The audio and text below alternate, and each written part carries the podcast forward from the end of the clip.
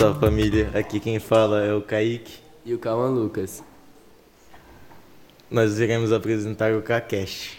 E hoje entre- entrevistaremos o nosso querido coordenador, Christian. Bom dia, Christian. Bom dia, pessoal, tudo bom? Tudo bom? E o senhor está bem? Está nervoso? Tô bem. Imagina, já passei da fase do nervoso, já tô bem. Ah, que bom. Que bom, porque eu tô muito nervoso aqui. Meu Deus. Hoje iremos fazer algumas perguntas pessoais e profissionais para o- a Vossa Excelência. Não precisa da vossa excelência, pode ser só você, tudo bem? Você, tudo bem. Então, primeira pergunta. Co- como é o Christian fora do trabalho? Porque nós conhecemos o Christian como coordenador, como a vida profissional dele, mas como que é fora do trabalho? Eu acho que essa é uma pergunta que a 99,9% da escola gostaria de saber a resposta, né? Então, E poucas pessoas me conhecem fora do ambiente de trabalho. Inclusive, colegas de trabalho também sabem pouco meu, minha vida fora da escola, né? Então, eu sou uma pessoa bem reclusa mesmo, muito mais caseira, gosto muito de leitura, né? então, fora da escola, eu gosto muito de ler. E meu esporte favorito é viajar. Então, Viajar. muitas vezes não me vem aqui em primavera porque eu gosto de viajar, gosto de conhecer outros lugares, conhecer outras culturas, né, outras pessoas e recomendo que todos façam isso. Qual a gente lugar? sair um pouco da bolha de primavera. Qual o lugar mais marcante, então, para você, já que você gosta de viajar? Olha, um lugar que foi muito interessante para mim foi San Nicolas, na Argentina, que é onde finaliza o Rio Paraná. Então, a gente conhece é, uma estrutura que a gente não vê aqui, a gente gostaria que tivesse aqui. Lá tem a parte turística, né? Mas é uma parte que eles exploram muito o rio para a, a produção é, do município. Então, eles geram riqueza em cima do Rio Paraná. Então, como é a foz do Rio Paraná, eles têm ali uma, uma profundidade maior. Então, tem navios no rio, tem coisas que a gente não está acostumado a ver aqui. Então, achei muito interessante, achei muito bonito lá quanto eles exploram a questão da cultura. Então, eles têm, por exemplo, a lenda do jagarão. O jagarão é um peixe que come pessoas. E lá na Argentina eles acreditam nisso assim com a fidelidade que eles têm um museu para isso. Aí fui visitar o museu e fui ver que o jaguarão na verdade é o nosso jaú. eles chamam de jaguarão. Eu falei que o nosso jaú é até maior que o deles, né? Sempre o rio é o mesmo. E onde você tem vontade de, de viajar? Algum lugar hoje que você tem vontade de viajar? Não tenho planos mais para até de férias e tudo, conhecer um pouco mais o Nordeste, né? conheço pouco. É, e para fora do Brasil também, estava pensando em Europa, guardar dinheiro com 10 anos para conseguir ir para a Europa. É um pouquinho caro, né? É, qual é a maior recompensa do seu trabalho hoje em dia? Só uma boa pergunta, né? Eu já trabalhei com outras coisas antes. O quê? Já fui da área ambiental. Eu sou biólogo, sou biólogo de formação. Trabalhei por cinco anos aqui na Estação Ecológica do Caiuá como biólogo. E aí uma vez me perguntaram isso num, num trabalho que teve na faculdade, na época que era dos que já tinham se formados, né? E aí essa pergunta era assim, qual a diferença de ser biólogo e ser professor? E aí eu acho que isso responde essa questão que você falou. Ser biólogo a gente demora uns 3, 4 anos para ter resposta de uma pesquisa, por exemplo, né? Ser professor, porque antes de eu ser coordenador, eu sou sempre professor. Certo. A gente se realiza todos os dias. Não necessariamente na felicidade. Às vezes, né, é na tristeza também, na frustração. Mas todo dia você tem um aluno ali que vai lá comentar que ele foi feliz porque ele aprendeu alguma coisa. Então é nessa realização que eu me vejo todos os dias. Por isso que eu continuo. Legal, né? Bonito. E qual foi seu maior desafio para você chegar hoje aqui, então?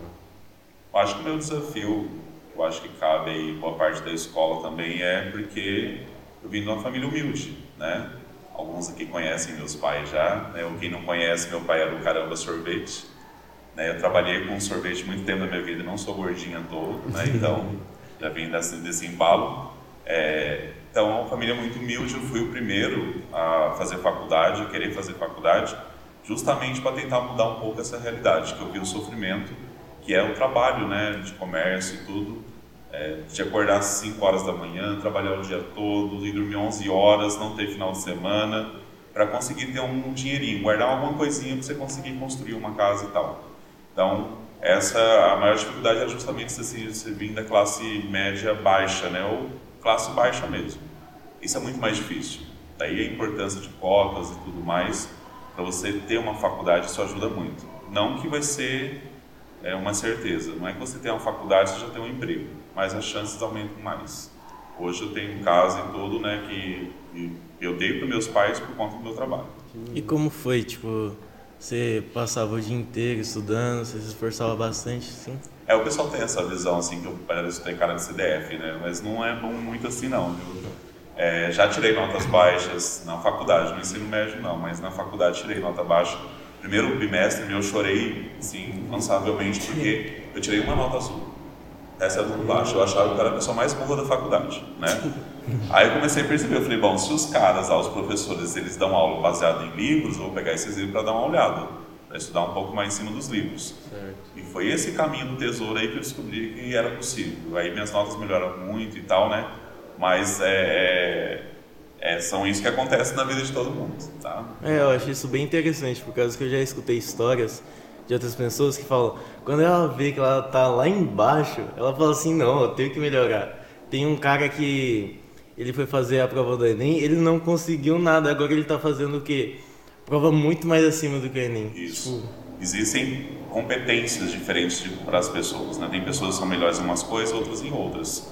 Então é importante a gente saber também o que, que é a sua competência naquilo que você vai melhor. O, agora, quanto a essa questão de, de quanto você se dedicou para isso, né? O Nietzsche, estava até comentando com outro aluno agora há pouco, Friedrich Nietzsche, ele tem uma frase que eu acho interessante, que ele diz assim, não passe mais de um terço da sua vida, né, dedicando ao trabalho.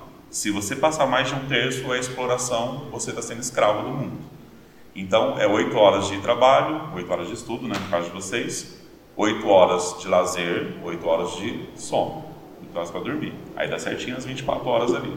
Passou disso, não funciona. Então, até eu, os professores sabem disso. Eu não sou a favor, por exemplo, de lição de casa. Por conta disso. Eu acho que nós já temos uma escola integral que já passa oito horas aqui. Não tem muito sentido fazer a lição de casa, né?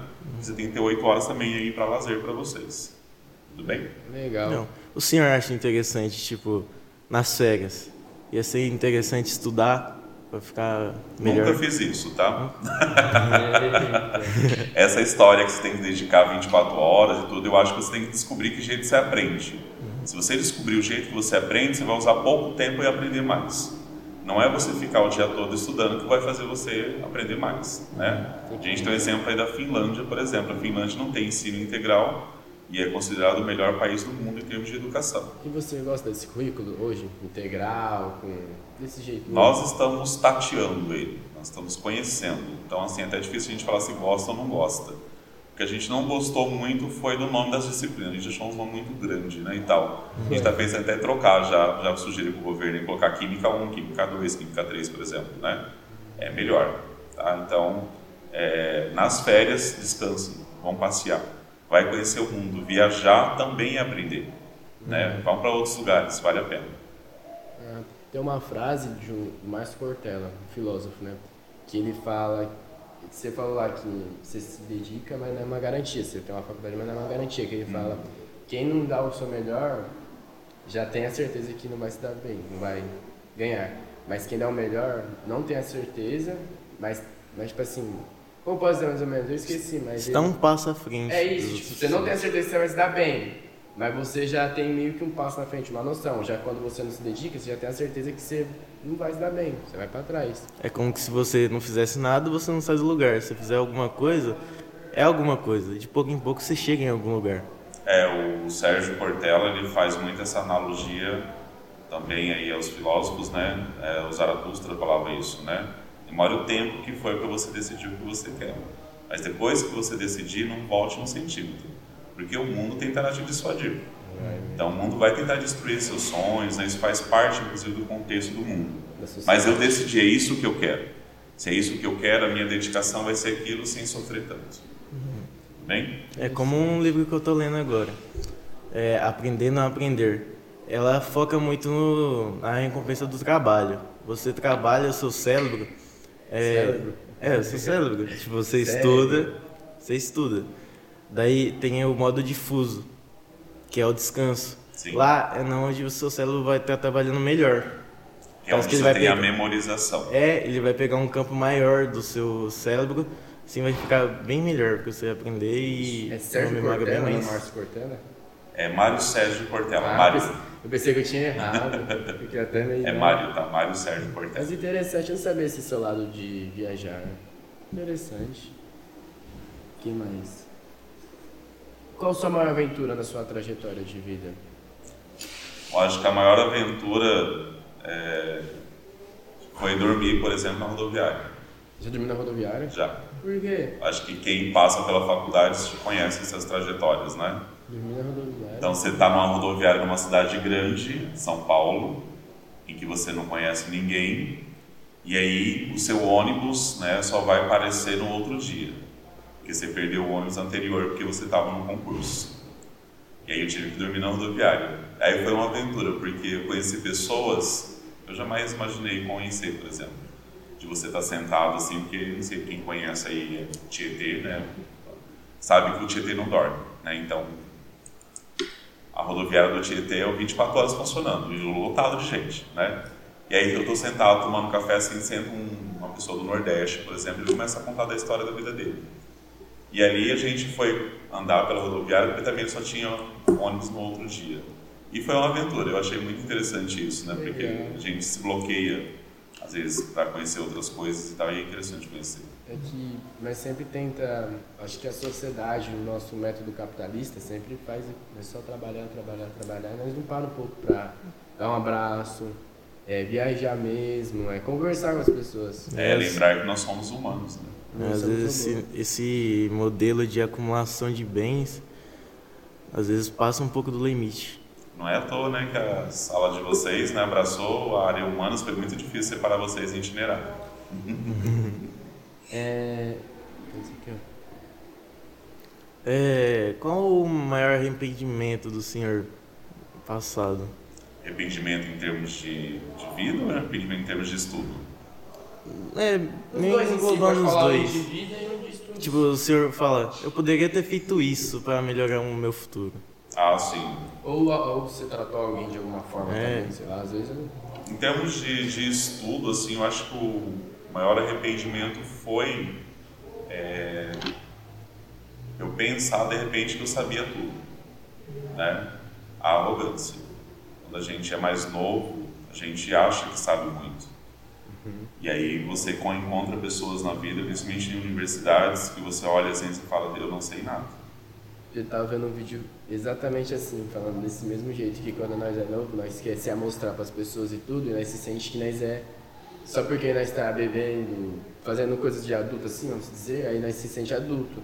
Mas na verdade nós está sendo mais criança, mais isso, É. está sendo arrogante também. Isso. O arrogante é aquele que acha que o copo dele está cheio. E quando o copo está cheio, um pingo já transborda, né? Então é bom deixar o copo pela metade. Esse é um arrependimento que eu tenho, que já era, sendo, eu, quando mais novo, era um pouco arrogante, sim. E você falou que antes era biólogo e virou depois professor e tal. E por que você trocou assim esse de da área de pesquisa, mas para de Da educação, É. né? É, essa é uma questão interessante, porque assim, eu era biólogo concursado também. Estado e tudo, no Paraná. do, do Paraná? E aí eu percebi, como biólogo, que eu gostava muito da área da educação. Eu estava na biologia, mas eu gostava de trabalhar com educação ambiental. Então eu gostava de trabalhar com visitantes, por exemplo. Né? Chegavam escolas e escolas aí eu gostava mais de fazer isso do que fazer necessariamente a pesquisa lá com o porco-espinho no- na estação ecológica. Então, aí eu lembrei uma coisa, né? que a minha formação é professor também. Às vezes a gente esquece disso. E eu esqueci um pouco disso porque a, a- algumas pessoas próximas, né, em termos de família e tudo, é, achavam que ser professor passaria fome. Né? É, Então isso. essa é uma coisa que a gente escuta quando mais novo. Vou ser professor, você vai passar fome, Vai vai ter tristeza, vai passar raiva, né? E aí a minha família, assim, em termos de, de formação mais próxima, tem farmacêutico, tem enfermeiro, né? Então é muito mais ligado à área da saúde. Então talvez por isso que eu quis mais esse estereótipo aí do biólogo. E aí eu descobri que não, que desde que eu estava no ensino médio, eu ajudava meus colegas. Eu dava aula de química para meus colegas. O pessoal tinha muita dificuldade em química, eu ajudava dando aula de química. Eu cobrava. Era cinco reais por cada aula. Naquela Sério? época. Sério. Não, eu não estou entendendo, né? Lá o diagrama de empreendedor. Linus Pauling. Eu vou ensinar, mas é cinco reais por cada, para cada um. Já cobrava. fazer isso aí em E aí, então, desde aquela época eu percebi que eu tinha esse feeling, né? Essa capacidade de fazer as pessoas entenderem uma coisa que era mais complicada. Esse é o papel do professor. O professor, ele mastiga um assunto muito complexo e torna isso mais palatável, mais fácil de entender. Então, por isso que eu fui para a educação. Aí me interessei mais pela educação. Ah, interessante, velho. É. O que você acha do futuro dos jovens do país, assim? Vai acontecer? Eu não sei, porque assim, é, uma geração sempre derruba a outra, né? Então é muito comum a gente escutar essa juventude não quer nada com nada, essa geração não sabe o que quer. Eu tenho um certo pé atrás com isso, porque eu já falei, já, já vivenciei isso quando era a minha geração.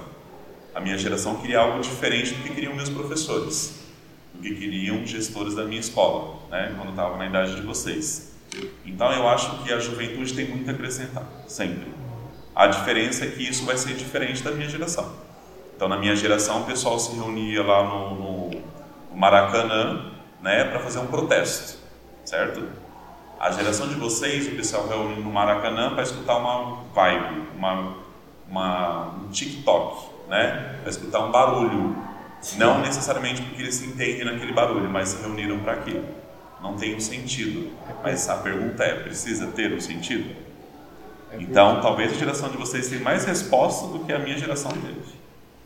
É que eu, isso é psicológico, eu vejo muito falarem que todos nós temos que ter um.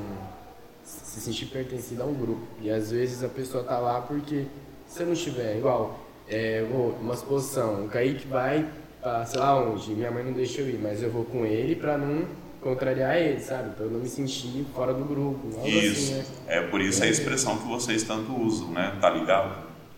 Tá ligado? É estamos na mesma sintonia, né? Nem não necessariamente a gente se conhece, mas a gente está na mesma sintonia. Por isso que eu acho que vocês são mais movidos por música do que foi a nossa geração, por exemplo. A diferença é que a minha geração tem uma ideia de música, de vocês têm outra. Então, e o pessoal acha que isso é ruim, eu acho que isso é bom. Acho que é ruim quando está tudo igual. Sempre vai mudar, né? É. A geração igual, a geração de 2000 a 2010, que é a nossa, é uma. A pra frente, já, já mudou já muito. Querendo ou não, eu ainda tenho um pouco nos traços assim, mais antigo do meu pai, que já umas crianças de uma certa idade já não tem. Porque umas crianças com 8 anos faz coisa que eu, quando tinha 8 anos, tava brincando, né? E toda geração, quando você olha para trás, a gente cansa de falar isso para pais quando vem aqui, né? Os pais vêm e tal, a gente chama, aí o pai fala, ah, minha adolescência foi pior do que ele. Né? Então, às vezes a gente acha que as coisas estão piorando, mas eu acho que não. Eu acho que as coisas estão melhorando. Claro que a gente tem o impacto da pandemia, mas eu acho que essa é uma questão também que vai passar. É, o conhecimento vem ficando mais fácil, mais Exatamente. na mão. E aliás, o conhecimento agora tem que ser inventado. Né? Essa é a diferença. Se na minha época o conhecimento todo estava na Barça, né? Que era uma coletânea de livros que a maioria dos, das pessoas que tinham mais dinheiro tinham em casa, então todo o conhecimento estava lá. É, na época de vocês, todo o conhecimento está no Google. Então talvez não faz realmente mais sentido decorar coisas, né? mas eu tenho que inventar. Para eu inventar, eu tenho que ter conhecimento. Então as duas coisas estão ligadas aí. A diferença é que na minha época, se eu, se eu saísse da faculdade sendo médico, eu tinha garantia do emprego. Hoje vocês não têm mais isso. Não existe mais essa garantia. Ah, então, eu acho que isso traz uma certa ansiedade para vocês, sabe? Porque boa parte dos empregos deixarão de existir por causa da tecnologia. Até medicina. será? né? Porque você tem lá robôs hoje fazendo cirurgia. Então você tem um médico mandando três, quatro robôs. Dá para você fazer uma. Você tirou o emprego de três médicos, certo? Então a tecnologia ela vem ela substituir rápido, né? Basta ver aí é, máquinas de escrever já deixam se tornar obsoletas, né? Correio daqui a um tempo talvez também não vai existir mais, porque a tecnologia ela vai substituindo. E aí os empregos vão indo. Então qual é a ideia? Eu tenho que criar um novo emprego. Vocês criaram. Na minha época você falava em youtuber. Hoje youtuber ganha mais dinheiro do que médico. Nossa. Nossa, qualquer Então, coisa. então por isso aí a gente tem que ouvir. Mas famoso né? sempre ganha muito mais dinheiro, querendo ou não. É, Talvez, talvez sim, talvez não. Mas se você não souber lidar com a fama e não manter isso, também perde o dinheiro. Falam que o difícil não é você chegar à fama, é você manter, né? Eu acho também verdade. É fácil você chegar a um patamar, o difícil é você ficar lá. Quando vocês imaginariam, por exemplo, um aluno que quer fazer administração, seu caso é o que, Kaique? Já de ah, engenharia, ou engenharia, estaria fazendo um podcast. É, O podcast eu antigamente só faria que vai trabalhar com comunicação, ia ser jornalista. Mas é ou não é? Mas esse conhecimento sobre o que é o podcast servirá para ser um bom administrador, servirá para ser um bom engenheiro. Então, os conhecimentos estão se misturando. E por isso aí eu falei, o youtuber é nesse sentido, a gente precisa ver a tecnologia como aliada, não como inimigo. Ah, E qual profissão você acha que vai ser a profissão do futuro? É, essa é uma pergunta aí, quem souber ganha 10 milhões de dólares, né? Não 10 tem muita resposta, mas existem é, ideias, existem até é, alguns jornalistas publicaram algumas coisas sobre isso recentemente. Eles falam nos últimos, nos próximos 5 anos, 10 anos, né? Quem investir na área da educação vai sair bem, porque a área da educação teve uma valorização um pouco maior agora, e é uma área que a tecnologia não, não substitui. Então, você jamais vai ter um robô, a gente teve experiência no remoto, né? É, numa sala de aula dando conta de 40 alunos. Será? Não dá, não dá porque cada cabeça pensa de um jeito. E quem consegue lidar com tudo isso é o melhor software que já foi inventado até hoje, que é o cérebro humano. Então, o professor tem garantia de emprego nos próximos 10 anos. Quem for para a área da saúde mental também tem garantia de emprego. Porque nós estamos sobrecarregados de informação e a gente não está sabendo lidar com isso ainda. Então, aumentou-se muito depressão, aumentou-se muito casos de ansiedade, né? Então, quem for investir nisso também tem bons empregos. E infraestrutura sempre. Infraestrutura, todo mundo quer ter uma casa diferente, todo mundo quer construir alguma coisa. Então, as áreas de construção também sempre terão bons empregos. Ah, eu acho que a construção já está um pouco tumultuada, eu acho. Mas Não, ainda mas tem. Pega aqui Primavera, por exemplo, esse setor aqui todo, não tinha casa, dá uma andada aí de carro, tá cheio de casa sendo construída. Ah, mas é. E olha, o povo reclamando que não tem dinheiro. Se for pa- parar pra pensar, eu acho que uma coisa que vai evoluir muito vai ser a engenharia da aeronáutica, tipo, por causa que tá querendo explorar o universo, tá querendo ir pra Marte. A psicanálise dizia que quem É. faz engenharia de aero, da aeronáutica gosta de ver o mundo na, na a cabeça né, no espaço, é isso? Cabeça na lua, Tá será que é cabeça na lua? É, será? Cabeça na lua, isso. Ah, mas aí já entram outros fatores, né? Se você, porque eu pelo menos me pergunto, por que ele está pesquisando outros países, outros planetas, de estar pesquisando o nosso? Enquanto nós tivermos perguntas, tem profissões. Quando parar as perguntas, aí acabou tudo, né? É, será que se a gente focasse mais na Terra em vez de focar no exterior da Terra, a gente não conseguiria melhorar o ambiente? Eu acho que eu, Talvez, mas aí a nossa frustração não é com a Terra. Nossa frustração é conosco, né? com a sociedade. Existe uma pergunta que a gente sempre teve e sempre vai ter, eu acho. É da onde nós viemos e para onde nós vamos.